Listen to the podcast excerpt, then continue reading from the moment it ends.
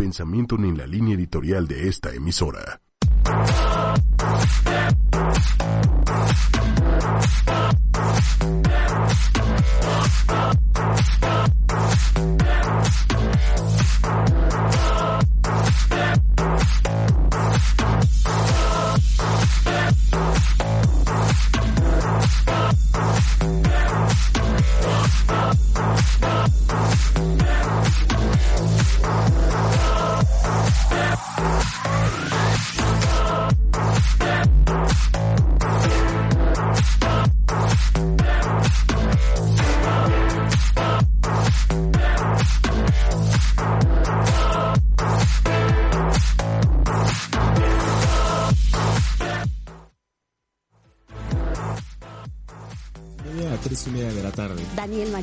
Programa de revista ¿Qué hacer, cómo actuar y cómo evitarlo? con la mejor información. Te puedo decir, ya no me queda nada más que reírme, ¿no? Entrevistas, noticias, notas curiosas, lo mejor de los espectáculos, cultura, redes sociales, en vivo. Participa. Sin más preámbulos, vámonos con... Únete a Denis Cuadra y Daniel Marín. ¿Qué ha sido lo más sonado o lo más hablado? No me digas, todos los sábados, 2.30 de la tarde, en ochoymedia.com. We got a party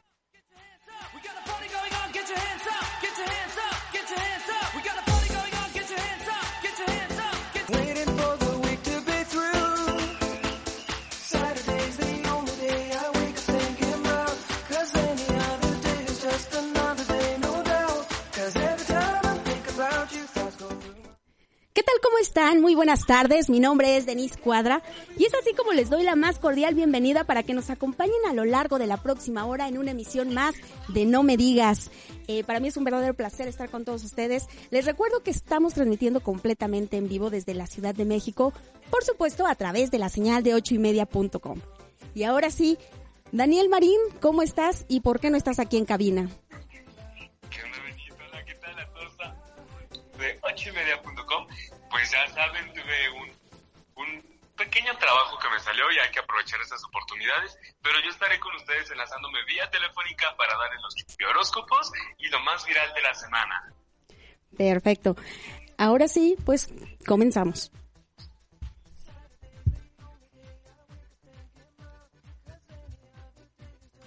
No me digas. Mi nombre es Denise Cuadra, Tres y media tres y media de la tarde. Un programa de revista ¿Qué hacer, cómo actuar y cómo evitarlo? con la mejor información. Te puedo decir, ya no me queda nada más que reírme, ¿no? Entrevistas, noticias, notas curiosas, lo mejor de los espectáculos, cultura, redes sociales, en vivo. Participa. Sin más preámbulos, vámonos con... Únete a Denis Cuadra y Daniel Marín. ¿Qué ha sido lo más sonado o lo más hablado? No me digas, todos los sábados, 2.30 de la tarde, en ochoymedia.com. Y bueno, ¿qué es lo que vamos a tener a lo largo de este programa? Bueno, pues vamos a hablar un poco acerca del Día Internacional del Niño con Cáncer. También vamos a tener dos temas de suma importancia. Vamos a tener aquí a dos grandes especialistas. Una de ellas es la psicoanalista Cristina Miranda, que nos viene a hablar acerca de relaciones tóxicas de pareja. Por otra parte, vamos a tener también en cabina a Nancy Cabrera. Ella es terapeuta en adicciones, especialista en salud psicosocial y nos viene a hablar de alcoholismo. Eh, más que nada, diferenciar en qué momento estamos pasando un buen rato o divirtiéndonos y en qué momento ya nos estamos causando daño con esta adicción. Por otra parte, Daniel Marín, ¿qué vamos a tener en lo más viral? En lo más viral vamos a tener lo de la cobija de Carlos Rivera, que causó sensación en esta semana. ¿Cómo ves? ¿Entonces ya tienes tu cobija? No, todavía no. Fíjate que a mí no me gusta mucho Carlos Rivera. Tengo una amiga a la que le encanta, entonces espero que nos esté, eh, nos esté escuchando. Y bueno, ya nos contarás todos los detalles. Y por supuesto, pues no se pierdan la sección de Churpi Horóscopos. Así es, espero aceptarle con todos los horóscopos de esta semana. Y si no, pues para que se diviertan aunque sea un ratito escuchando los horóscopos, ¿no? Exactamente, como decimos eh, cada ocho días, si no le atinan, por lo menos nos divertimos un rato. Así es. No, pues esto es... No me digas y comenzamos.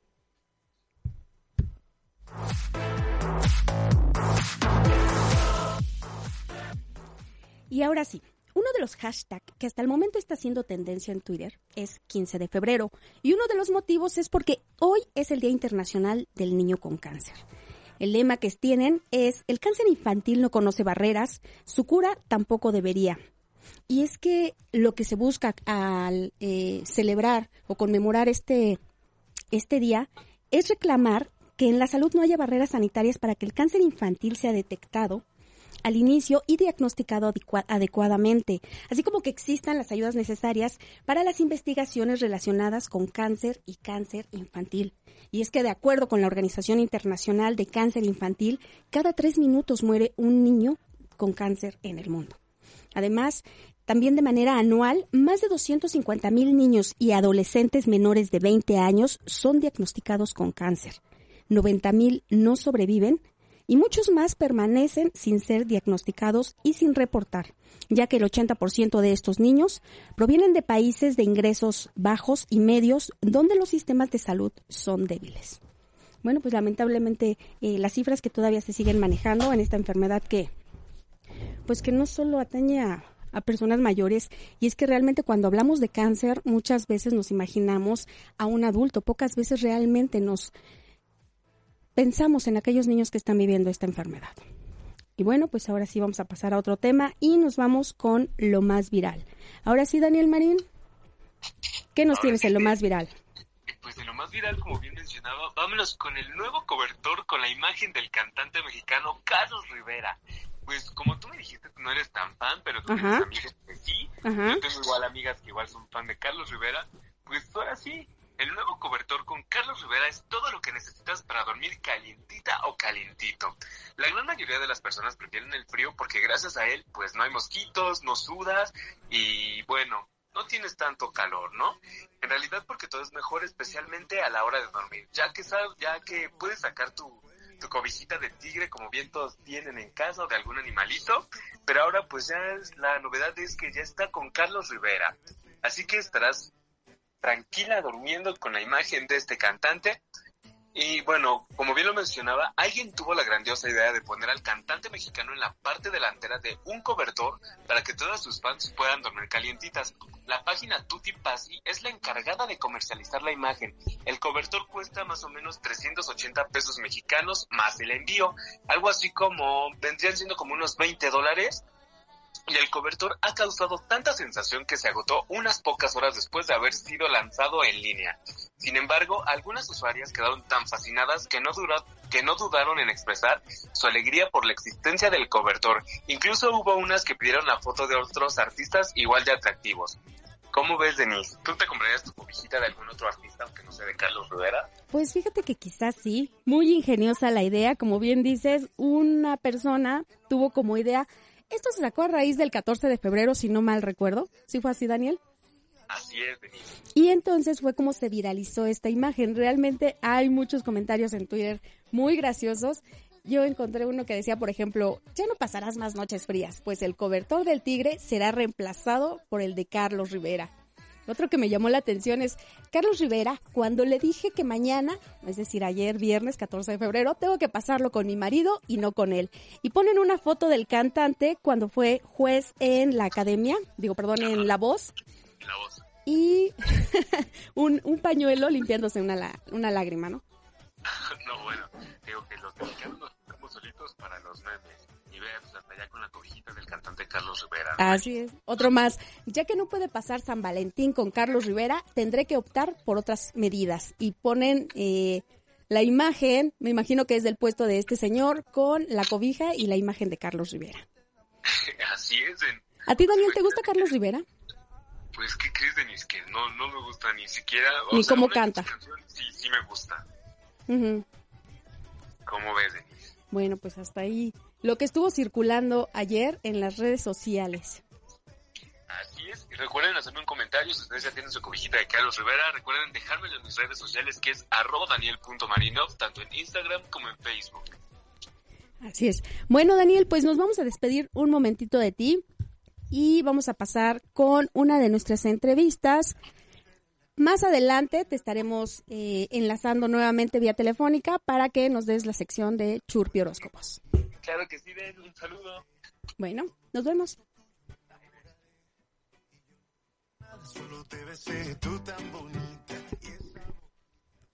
Y ahora sí vamos a pasar con una de nuestras entrevistas Ya tenemos aquí a nuestra especialista. Ella es Cristina Miranda.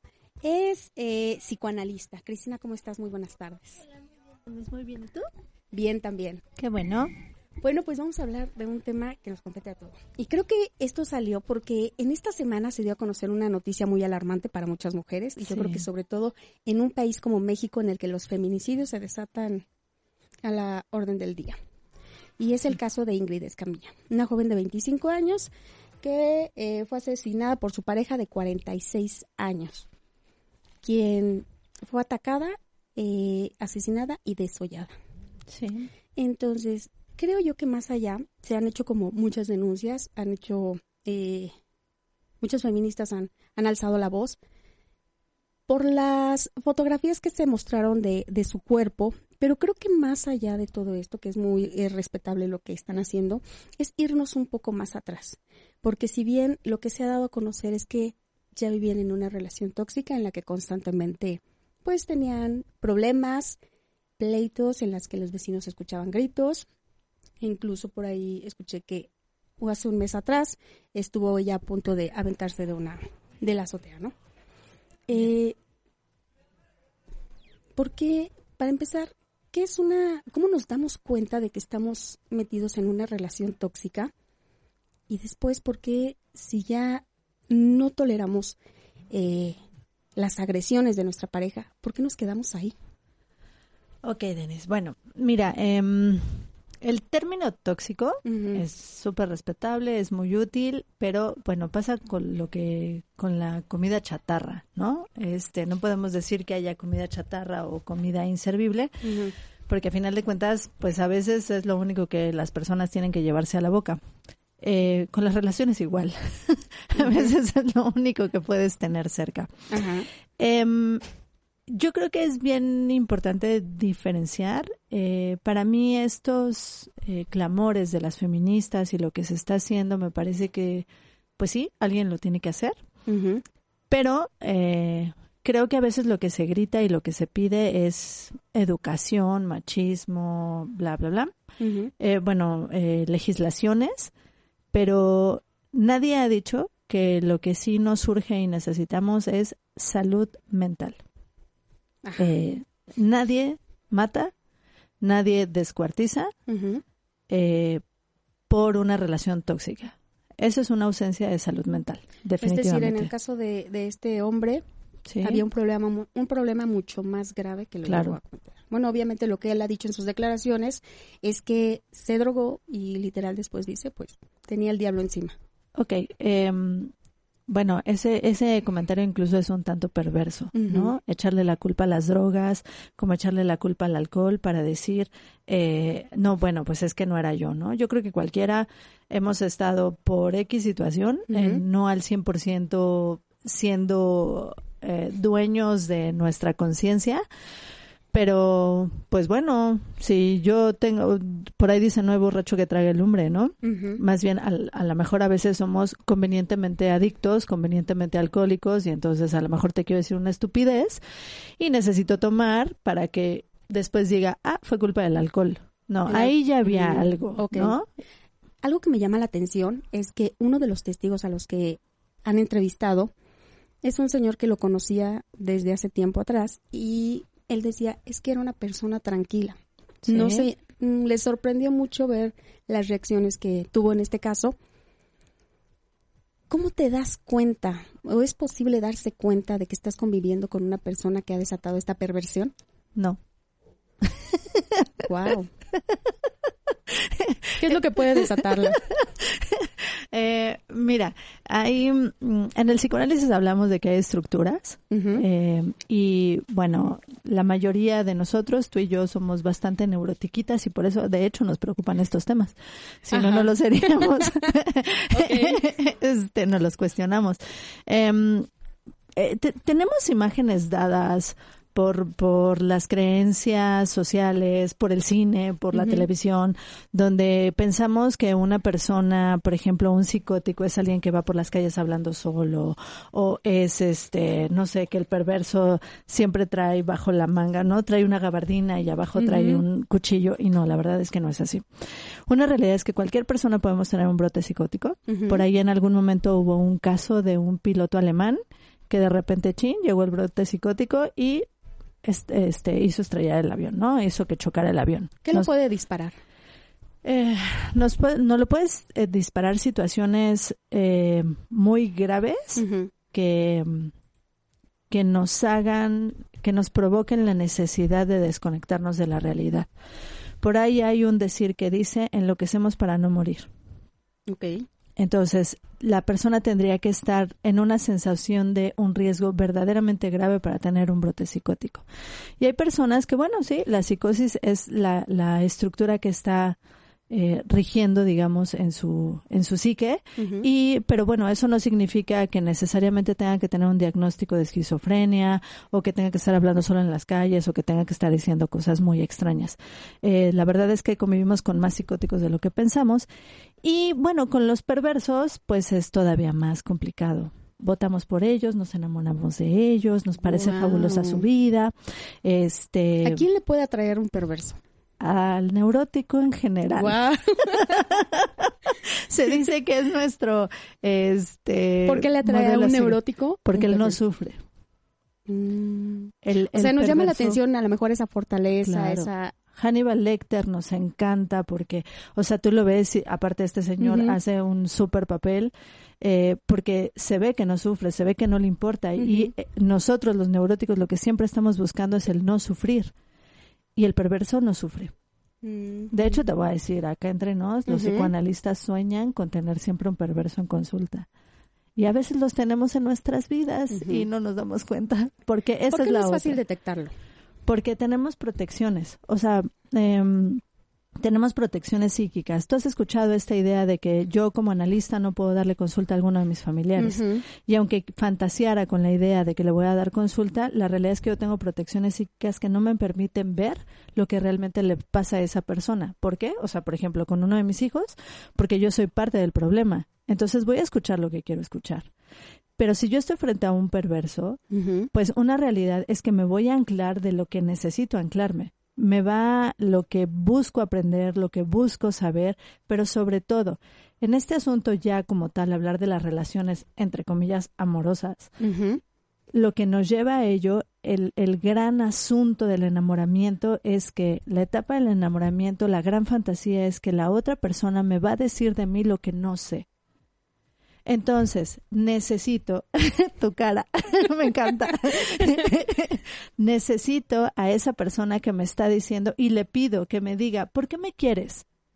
Y no es una simple payasada, es una realidad, es una necesidad realmente grande por mi voz, por lo que digo, por cómo hablo, por no y entonces un perverso por supuesto que va a saber y va a decir ay a esta no tengo un amigo que es medio perversillo y lo Ujú. amo y dice a mí me encantan las que tienen dolor de padre porque sé cómo tratarlas no Eh, no nos vamos a dar cuenta vamos a estar ahí.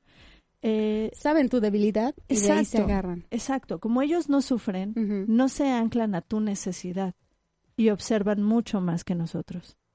Ese es el asunto. Por supuesto, también hay niveles de perversión. Hay quienes son perversillos y solamente te hacen que gires a su alrededor y que sirvas para ellos. Hay quienes terminan descuartizando. Wow. ¿Es capaz de enamorarse un perverso? Em, pues mira, esa es una de las grandes preguntas que se hace.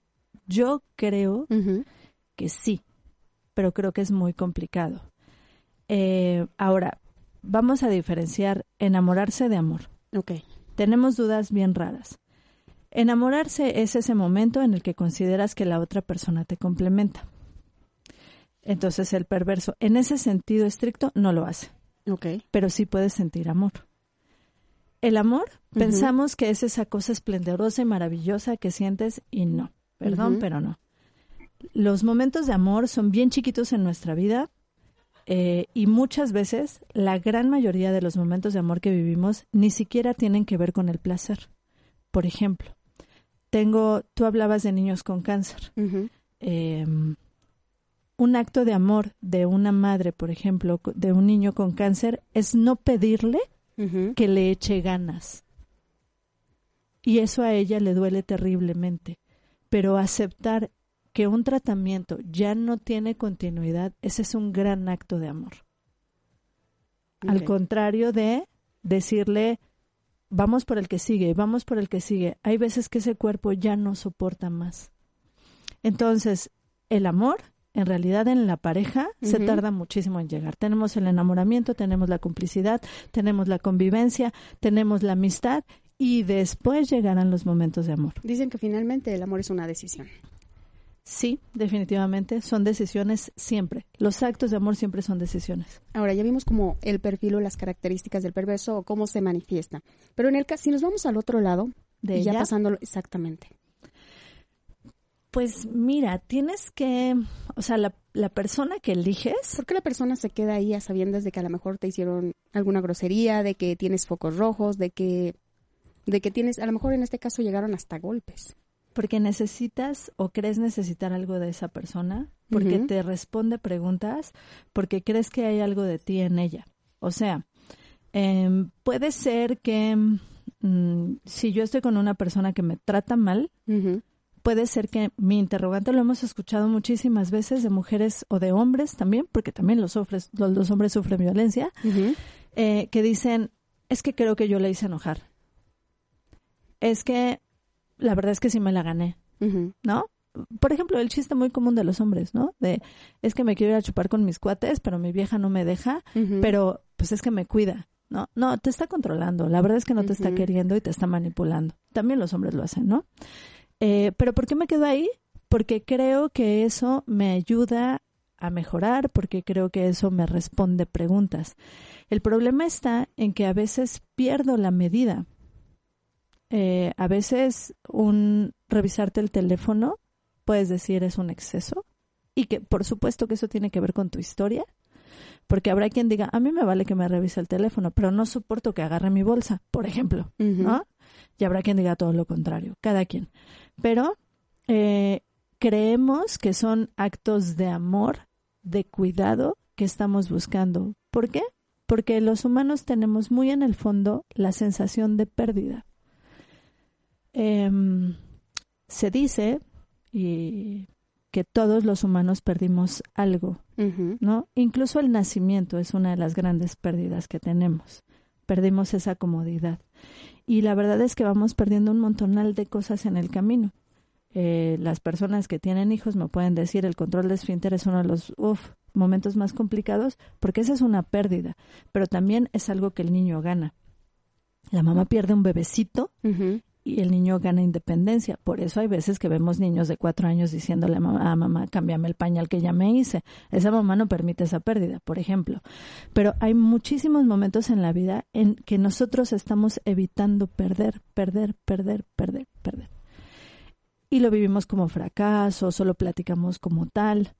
En la pareja es cuando tengo la fantasía más grande de poder controlar la pérdida de que esa persona no se vaya. Y entonces es cuando empieza este juego loco y súper terrible de voy a cambiar por ti. Tú me hablabas hace, en la mañana cuando nos estábamos poniendo de acuerdo para lo de la entrevista, ¿sí? de que muchas veces, no sé si el término correcto es manipular a través del enojo para que la persona se quede contigo.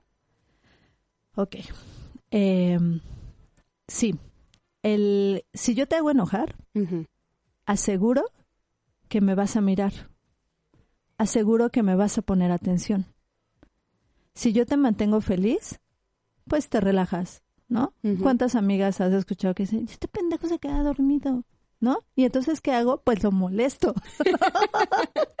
Ajá. Porque, seamos honestos, nuestra mirada, es, eso es algo súper animal. Eso está no del lado psíquico. Quieres forzosamente la biológico. atención del Sí. otro. Quiero la atención del otro. Sea como sea. Y te provoco como provoco a un perro, como provoco a una víbora, a que si se siente atacado, lo que va a hacer ese animal es verme. Y eso me hace creer que me estás cuidando, que me estás mirando, que estás conmigo. Eso es algo súper instintual. Lo que a los humanos nos dice que vamos a garantizar la vida desde que nacemos es que alguien me habla y que alguien me mira. Por eso cuesta tanto trabajo cortar las discusiones, Ok. porque me da una falsa idea de seguridad, porque me sigues hablando. En realidad, el peor castigo que me puedes hacer es dejarme de hablar. Es la indiferencia. Exacto. Eso duele muchísimo más. Y que me dejes de ver, Pero- eso me genera mucha angustia. Y entonces ahí es donde se enrolan las personas. Y entonces él me gritó, yo le dije, no pude dejar de... No, y entonces incluso empieza el jaloneo. Es que a veces no es que las personas quieran ser violentas, es que esta necesidad interna los lleva a... Por eso hay que tener mucho cuidado de pensar que se trata solo de un tema de educación. ¿Por qué? Porque se trata mucho también de una necesidad.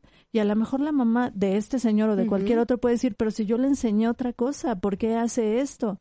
Porque tiene que ver con una necesidad interna. Así es.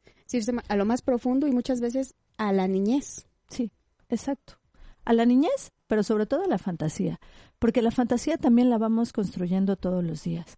Eh, tú sabes que a mí me encanta que los papás duerman tranquilos y que entiendan que no todo lo que hacen ellos es su responsabilidad.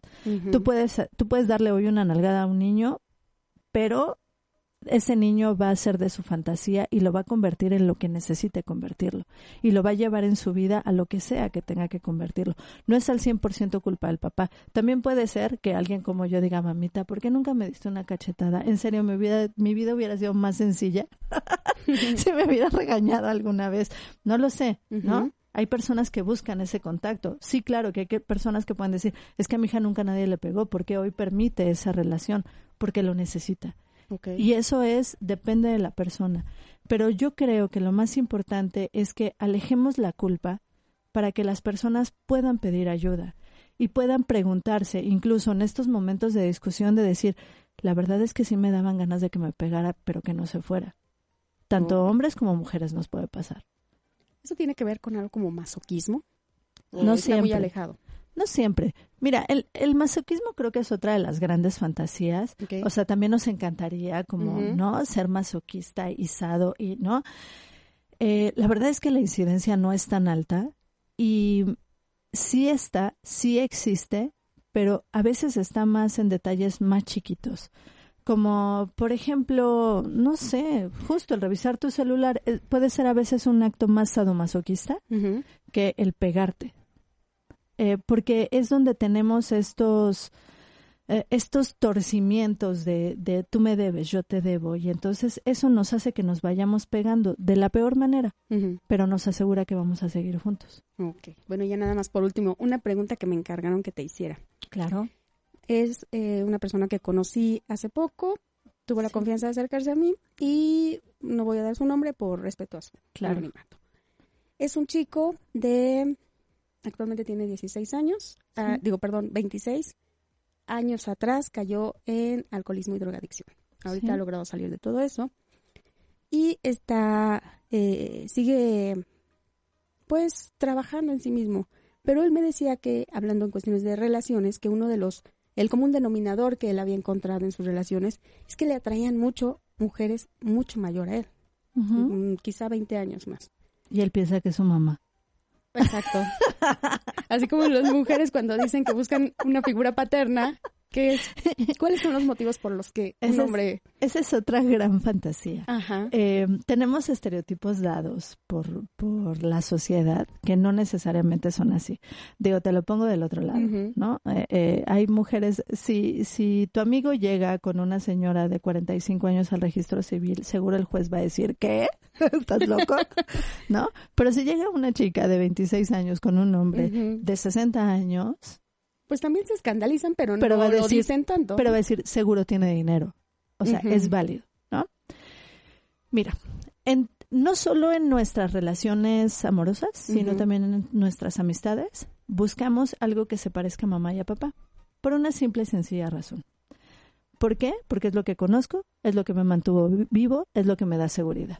Entonces, probablemente tú, yo o cualquiera tenemos una amiga que grita muy parecido a como gritó nuestra mamá. Ajá. Eh, pero es solamente un tema de seguridad. Eso no significa que quiera tener relaciones sexuales con esa persona. Lo que yo sí creo hoy es que las nuevas generaciones se enfrentan a un tema de no contacto. O sea, es una, hay una generación en la que es muy fácil tener relaciones sexuales, pero no un verdadero contacto con las personas. Claro está que si volteo para atrás en las generaciones anteriores, es mucho más fácil que yo tenga una relación amorosa, entre comillas. ¿Por qué? Porque son personas que están más dispuestas a estar cerca. Hoy, por miles de circunstancias, podemos coger, pero no podemos agarrar. O sea, puedo tener relaciones sexuales, pero a la hora de que necesites una manita sudada junto a ti mientras ves la tele, no vas a contar con esa persona. Por una serie de expectativas que se tiene con estas generaciones. Pero lo que sí creo en lo que se tiene que ocupar tu amigo es que las adicciones nos hablan de personas que necesitan eh, tener un contacto físico que tiene que ver sí con las primeras etapas, la oralidad, o sea, la- la- el primer gran lugar donde tenemos el placer los humanos está en la boca, por eso hablamos tanto, por eso fumamos, por eso tomamos, por eso somos chismosos, por eso estás dedicándote a la comunicación, pero lo que tú estás haciendo está ya en un sentido positivo, por decirlo de alguna manera, lo estás sublimando. El alcohol no me permite sublimar, me anestesia. Entonces, si su novia tiene 26, 15, 14, 85 años, Ujú. dile que no se preocupe por la edad, que se preocupe por no buscar depender de esa persona. Ok. Bueno, pues ya nos está escuchando. Cristina, muchísimas gracias por haber asistido a esta entrevista. A ti un placer como siempre, Denis. Mil gracias. Bueno, y ahora sí vamos a escuchar esta canción, Conteo Regresivo de Gilberto Santa Rosa, y regresamos.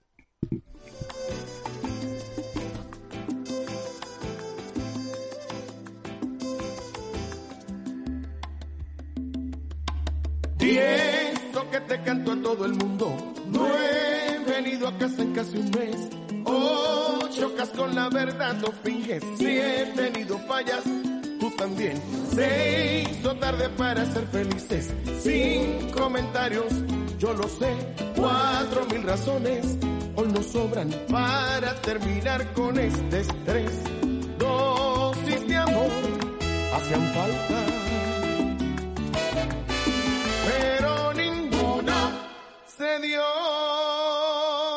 Ahora solo hay números en tu cabeza de una relación que no da para más. Ahora solo hay símbolos de suma y resta. Sumas mis errores, resto tu bondad. Ahora soy la pieza en tu rompecabezas que nunca hizo falta que no encajará. Voy a enumerar todos nuestros errores. Cuando llegue a cero todo acabará.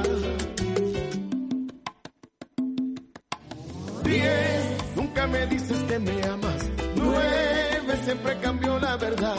Ocho, cuando salgo de la casa. Siete, casi siempre llego a las seis. No me agradan tus detalles. Cinco, a esta altura nos da igual. Cuatro, se nos apagó la llama. Tres, casi voy a terminar. Dos, si no hay amor, no hay nada es oportuna el adiós. Ahora solo hay números en tu cabeza de una relación que no da para más. Ahora solo hay símbolos de suma y resta. Sumas mis errores, resto tu bondad. Ahora soy la pieza en tu rompecabezas que nunca hizo falta que no encajará. Voy a enumerar todos nuestros errores. Cuando llegue a cero todo acabará.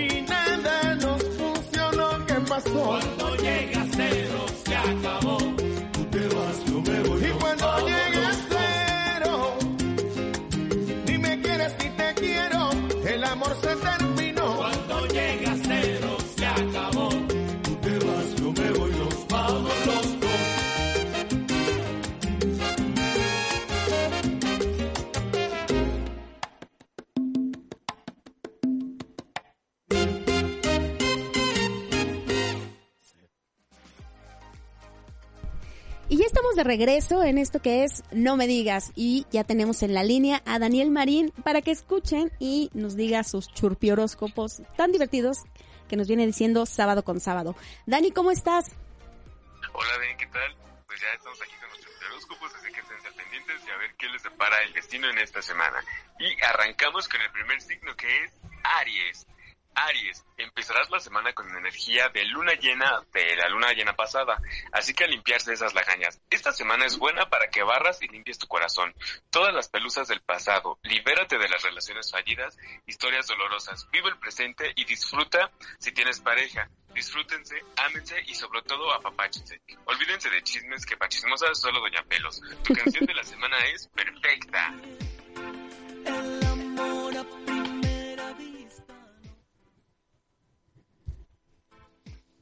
Vámonos con Tauro. Tauro, ¿estás considerando en si mudarte de casa o no? Pensarás en adoptar una mascota, pero no sabes si te correrán por la mascota que adoptes. Pon atención a tu familia, ya que los has, des- eh, ya que los has descuidado mucho por tu trabajo. Así que recuerda, nadie es indispensable en algún trabajo. Te recomiendo poner una pulsera de color rojo para alejar la- a- las envidias y aprende a cocinar, porque ¿quién carajos te dijo que de Maruchan vive el hombre? Tu canción es Miedo.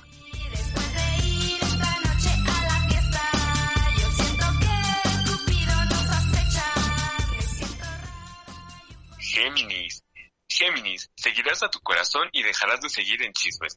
Tú eres creativa y por eso atraes muchas envidias, más con personas en el ámbito laboral. Repetirás este mantra conmigo. Ábranse perras, llegó la mera mera. Así que ya sabes, ¿eh, mi Géminis? Tú, canción es la de Ábranse perras y en el amor no hagas caso a hombres o mujeres que se creen la última Coca-Cola del desierto. Mereces mucho más. que llaman loca, la que se levantó y se la sabe todas. ¡Ábranse, perras! Que ya llegó la reina. Y vámonos con cáncer. Cáncer, cosecharás todo lo que sembraste el año pasado, más es más en el aspecto económico, pero no por eso gastarás en lo que no te hace falta. En el amor, recuerda, no todo es miel sobre hojuelas. Te tirarás en el pasto con tu ser amado o ya de perdis en la banqueta a echarse unas kawasakis bien frías. Tu canción es Baila mi corazón.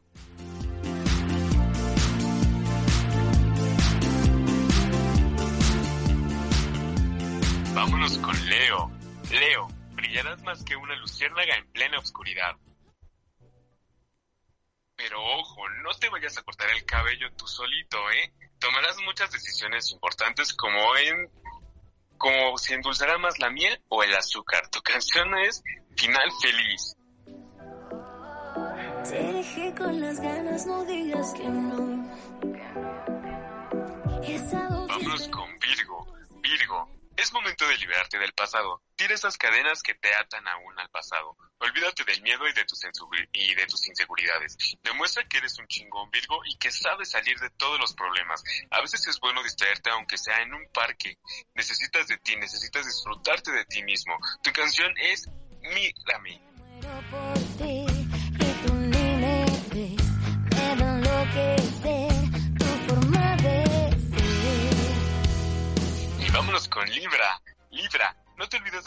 Que te han acompañado en las buenas, en las malas y en las peores. Es bueno, es bueno reconocer a esas personas. Te alejarás de personas oportunistas. Es más, dale a tu cuerpo alegría, Macarena. Disfruta de tu vida sin importar el qué dirán. Tu canción es la de la chona.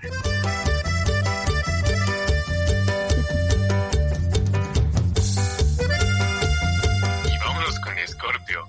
Scorpio, estarás por alcanzar un nuevo éxito muy, muy, pero muy importante. Estás por salir del closet, que diga, estás por salir a la luz, para tener admiración. Así que agárrate y ya quítate ese chongo dominguero. Tu canción es Starship. Let's go get a wave. They say what they gonna say. Have a drink, clink, found a Bud Light. Bad bitches like me, it's hard to come by. The Patron, oh, let's go get it con. Sagitario. Sagitario, mis cursos me indican que te late el chisme o te gusta inventar cosas solo para entrar en ese círculo de amigos. Concéntrate en ti y solamente en ti. Vete al cine, al bar, etcétera. Pero no vayas a estar de mala copa, ¿eh? Tu canción es Enloquéceme. Y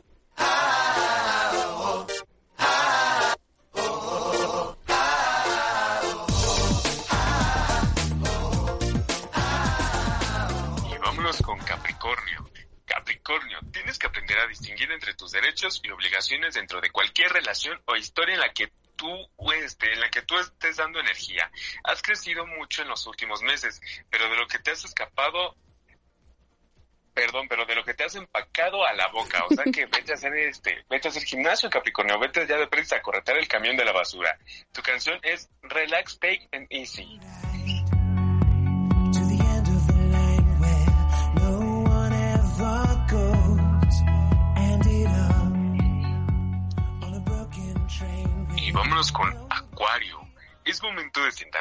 Y pensar muy seriamente en el matrimonio o renovación de votos. Lee bien todas las letras chiquitas en cualquier documento que vayas a firmar.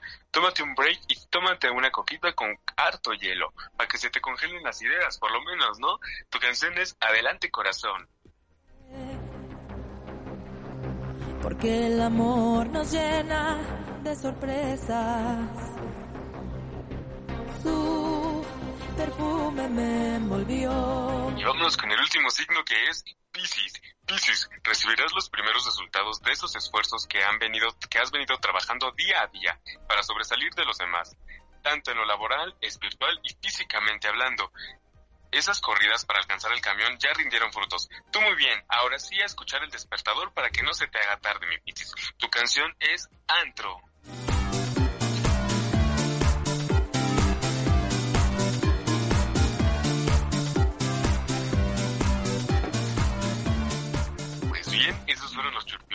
Espero les hayan gustado y por lo menos atinarle un poquito a lo que van a tener, a, bueno, a lo que van a vivir en esta semana. ¿Cómo te fue en tu signo, Ben? Así es, eh, la semana pasada. No, son para esta semana, sí. No, ¿cómo me fue la semana pasada? ¿O en esta semana? No, la de la semana pasada, ¿qué tal te fue, Ben?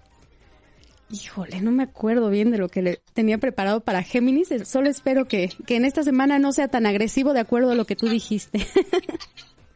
Qué barbaridad, Ben. Pues ya viste tu signo lo que dice. Ay, Daniel Marín.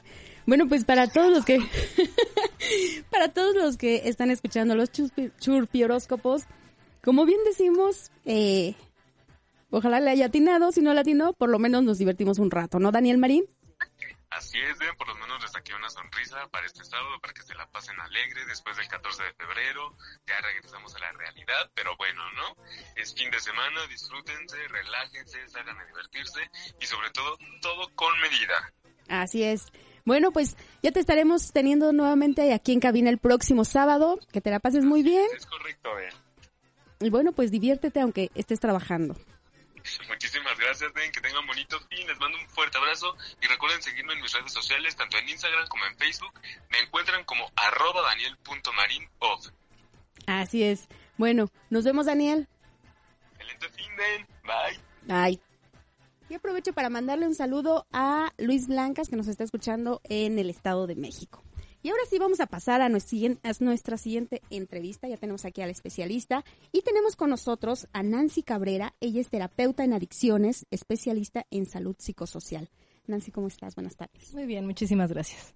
Bueno, pues ahora sí vamos a hablar de un tema que creo yo está presente en todos, me, está presente, pero creo que no le damos mucha importancia y es el alcoholismo.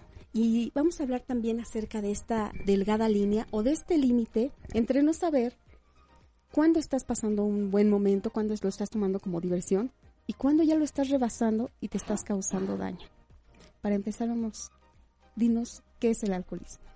Bueno, eh, el, alcohol- el alcoholismo precisamente es esta parte. Eh, puede ser un alcohólico social, o bueno, en este caso puedes tener una situación de me gusta tomar, me gusta tomarme unas copas, una, dos, pero el alcoholismo ya tiene que ver con esta incapacidad de darte cuenta hasta dónde ya no es un estado conveniente y cuando dejas de tener como cierto control de ti mismo, de las acciones que tienes, de las respuestas que das. Incluso eh, hemos notado en muchos, en muchos lugares que muchos compañeros dicen, no, es que yo aguanto perfecto, ya cuando los ves están botados y están Ujú. tirados, ¿no? Entonces, ahí es como la diferencia o la delgada línea, cuando ya la gente definitivamente no puede vivir sin el alcohol e incluso empiezan a tener conductas en las que día tras día tras día toman, beben y no es una ni dos. Se pueden ir como hilo de media hasta que ya definitivamente no tienen control de sí mismos. Sí, fíjate que eso era algo que precisamente te iba a comentar. Porque a lo mejor son personas que siguen cumpliendo con ciertas responsabilidades, a lo mejor en su trabajo, a lo mejor en su familia, pero ya es muy constante el que vayan a tomar. Ya es a lo mejor cada tercer día y como tú dices, ya lo hacen con una manera eh, excesiva. Los que estamos fuera, por así decirlo, podemos ver que quizá en ellos ya hay un exceso. A lo mejor ellos no lo quieren reconocer.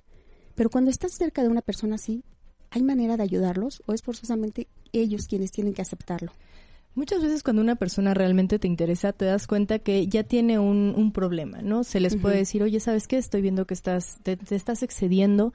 Y lo gracioso es que mucha gente te dice, no, yo estoy bien, no me estoy excediendo, yo sé que lo puedo controlar, ¿no?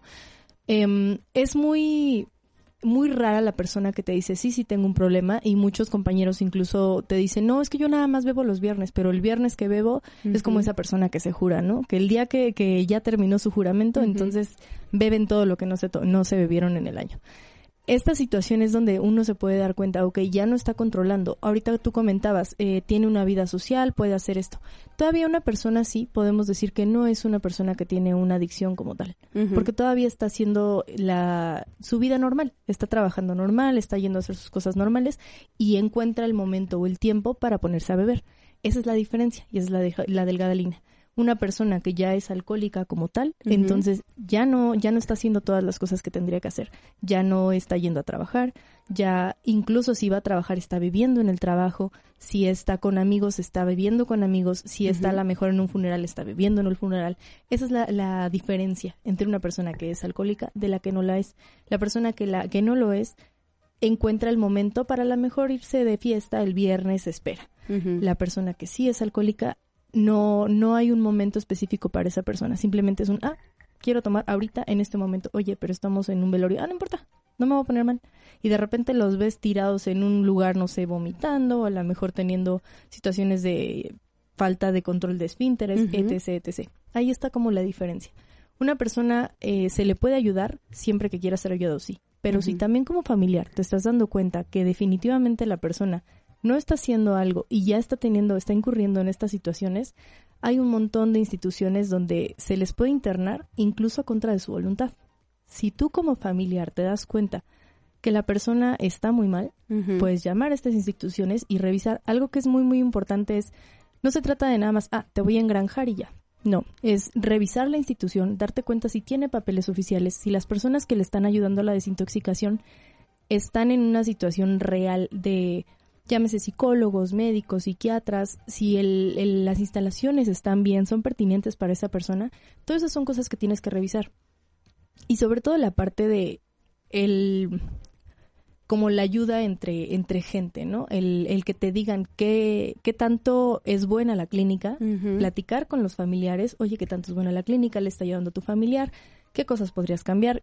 Realmente es educarte y revisar a qué lugar estás llevando a tu familiar. No nada más es un, ah, es que lo quiero ayudar y lo voy a engranjar. Porque hay muchos lugares que no tienen las condiciones. Hay muchos lugares que se van a los excesos. He sabido de ocasiones en las que los bañan con agua fría, les avientan cubetadas, eh, la comida se las dan, creo que hasta en mal estado a veces. Dicen que con el objetivo de valorar, pero sí son, pues, medidas muy denigrantes. Exactamente. Y ningún ser humano merece ese tipo de trato. Ya de por sí, mucha gente tenemos como, o se tiene mucho esta idea de, ay, pues es que es alcohólico porque quiere. No sabemos las, experiencias de vida, no sabemos las situaciones reales de la persona por las que las orilló a, a llegar a una adicción. Una adicción, y es algo que tenemos que entender, no es una situación fácil y no es una situación que la gente decide. Es una situación a la que se ve orillada y de pronto el tenerlos en una condición así no es humano, no es pertinente para nadie. Mucha gente dice, no, es que a partir de la terapia de choque, es que a partir de las situaciones estresantes, es que a partir de, de situaciones infrahumanas, y es donde yo digo, sinceramente no creo que a nadie esta motivación extraña le sirva de nada.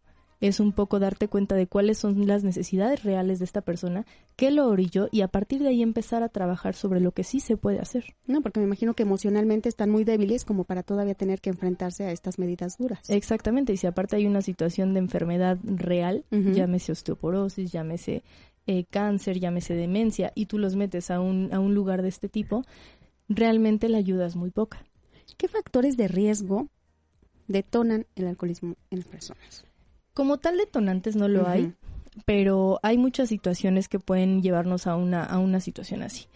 Puede empezar desde em, si empiezan a edad temprana, una persona que empieza a beber muy, muy chica, de pronto es, es muy común, ¿no? Ver en casa a los tíos de, ay, es que mira, desde chiquito ya está tomando y les da muchísima risa. Y esta risa y este juego, de alguna forma, em, hacen creer a la personita que está en formación que, ah, pues está bien. Si yo bebo está bien y todos me están mirando. Y de repente cuando tienes un alcohólico a los 16 años es, no, es que porque estás tomando. Eso es uno de los factores más, más importantes. Fíjate que sí tienes razón. Conozco a una persona que les causa gracia. Quizá le dan a lo mejor un trago de cerveza. Pero, ¿qué tanto puede afectar esto o qué tanto puede detonarlo en, en ese, en ese niño o en esa niña al paso del tiempo? Precisamente puede afectar muchísimo por la situación de reforzar. Porque en el momento que tú como familia dices, ay, mira, está chiquito y está eh, bebiendo desde chiquito y se ríen, ya están reforzando. El niño se ve reforzado en la conducta y dice, ah, pues entonces la bebida bien. está bien, exactamente. Como también un niño que dice una grosería en la mesa es, ja, ja, ja, mira, igualito que su papá. Entonces ya llega un momento en el que esa conducta reforzada se, se, se queda en el niño porque al final yo siempre se los digo a mis pacientes, los niños son como esponja y todo lo que tú les digas se va a quedar, lo van a lo van a aceptar. Si tú refuerzas esas conductas, pues obviamente se quedan. Factores de riesgo hay muchísimos, ese es uno de los más más importantes, pero pueden estar incluso es, es más propenso el, el hombre a tener una situación de alcoholismo que la mujer, pero la mujer que tiene una situación de alcoholismo puede caer en un alcoholismo más profundo que el hombre. Eso está estandarizado por, por la Asociación ¿Y Mexicana cuál de, es el motivo? En realidad no es un motivo como tal, sino por la predisposición. La mujer puede tener mayor predisposición a, a tener algún tipo de, como al aguantar menos la situación de alcohol. Entonces es por eso que la mujer se puede meter mucho más profundo. Factores hay muchísimos, incluso está también esta parte de factores genéticos. Si tu papá era alcohólico, Ajá. también tienes una, predisposi- una predisposición, que esto no quiere decir que ya porque tienes esa predisposición es dado, ¿no? Ok. Como tampoco una persona que no tiene familia de este tipo está, está salvada. Pueden ser muchas cosas, incluso el gran problema, incluso lo podemos ver desde la televisión. Enaltecemos muchísimo los valores de- del, del alcohol.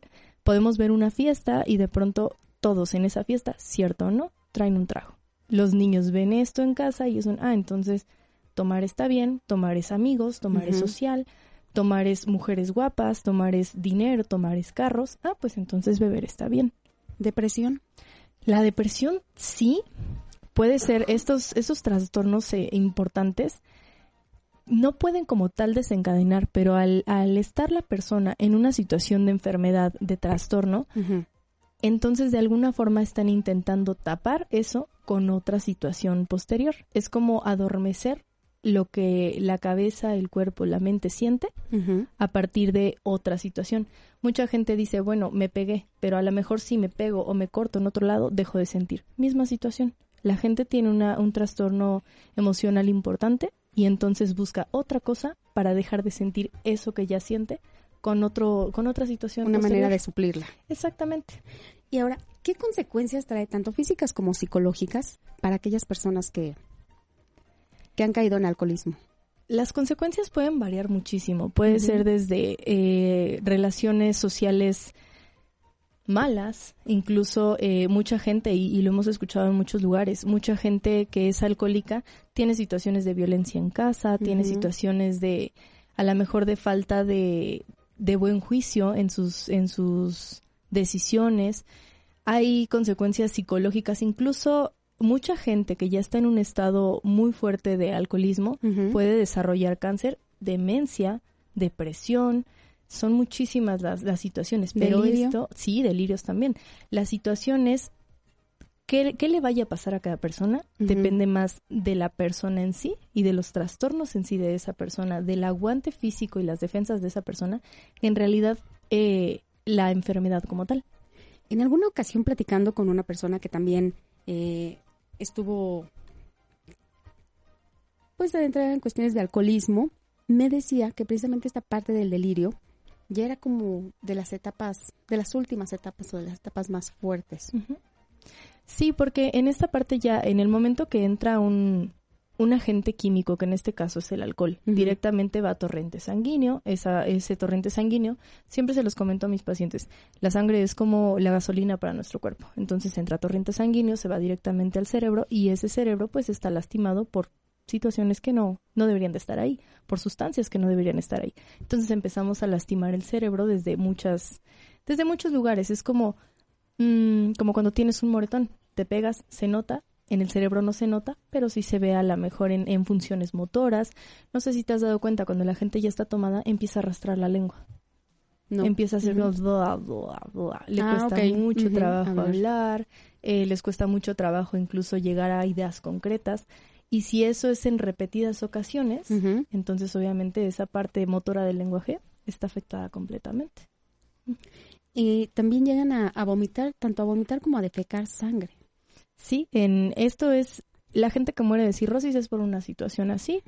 Eh, ya directamente empieza una inflamación en Ujú. estómago, en esófago, en muchas, en mucha, en muchos lugares y obviamente el cuerpo deja de funcionar. Sistema nervioso también se ve afectado. Eh, en casos graves incluso osteoporosis, problemas de huesos, fracturas. Es como si es como si le dijeras a tu cuerpo, mira, todo esto te puede dañar, cómetelo. Ah, perfecto, pues me lo como, ¿no? Entonces, esa es la situación con el alcohol. Mucha gente lo vemos como, bueno, es que está socialmente aceptado. Sí y no. Sí se puede, pero por eso lo- incluso los comerciales lo dicen, todo con medida, nada con exceso. Ya nada más por último, Nancy. El alcoholismo es una de las adic- adicciones que no solo afecta al alcohólico, sino también a su entorno. A la familia, ¿cómo se les ayuda? A la familia se le tiene que ayudar desde la reeducación. Mucha familia me dice, es que una vez que salga del centro, ¿qué hago? ¿Cómo puedo ayudar? ¿Cómo lo puedo apoyar? Primero que nada, educándote en qué es la adicción, cuáles son los factores de riesgo, cómo incluso te puede engañar una vez que salga, porque muchos pacientes dicen, es que ya estoy bien, ya salí del centro, ya no voy a tomar, déjame salir solito, ¿no? Entonces es un poco darte cuenta incluso de, de las situaciones corporales. Una persona cuando está en un, en un síndrome de abstinencia empieza a sudar, empieza a tener calor, empieza a tener eh, malestares físicos. Y son tantas las situaciones que dices, tú lo puedes notar, tú mejor que nadie conoces a tu, a tu familiar, tú mejor que nadie conoces a ese enfermo, sabes quién es, cómo es, cómo se comporta.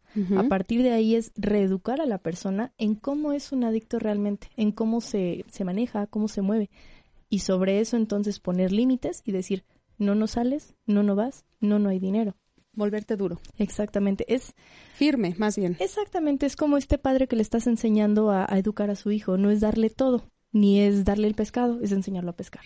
Es irse ganando poco a poco la confianza que, que debería de haber ganado y que de hecho no debió de haber roto. Ok. Nancy, muchas gracias por haber estado aquí, por haber aceptado la invitación. Para aquellos que quieran consultarte, ¿dónde te encuentran? ¿Cuáles son tus redes sociales? ¿Algún número que quieras dar? Excelente, muchísimas gracias. Normalmente mis redes sociales nada más es Twitter, es la única que ocupo. Es Nancy-Carey, Ujú. C-A-R-E-Y 1.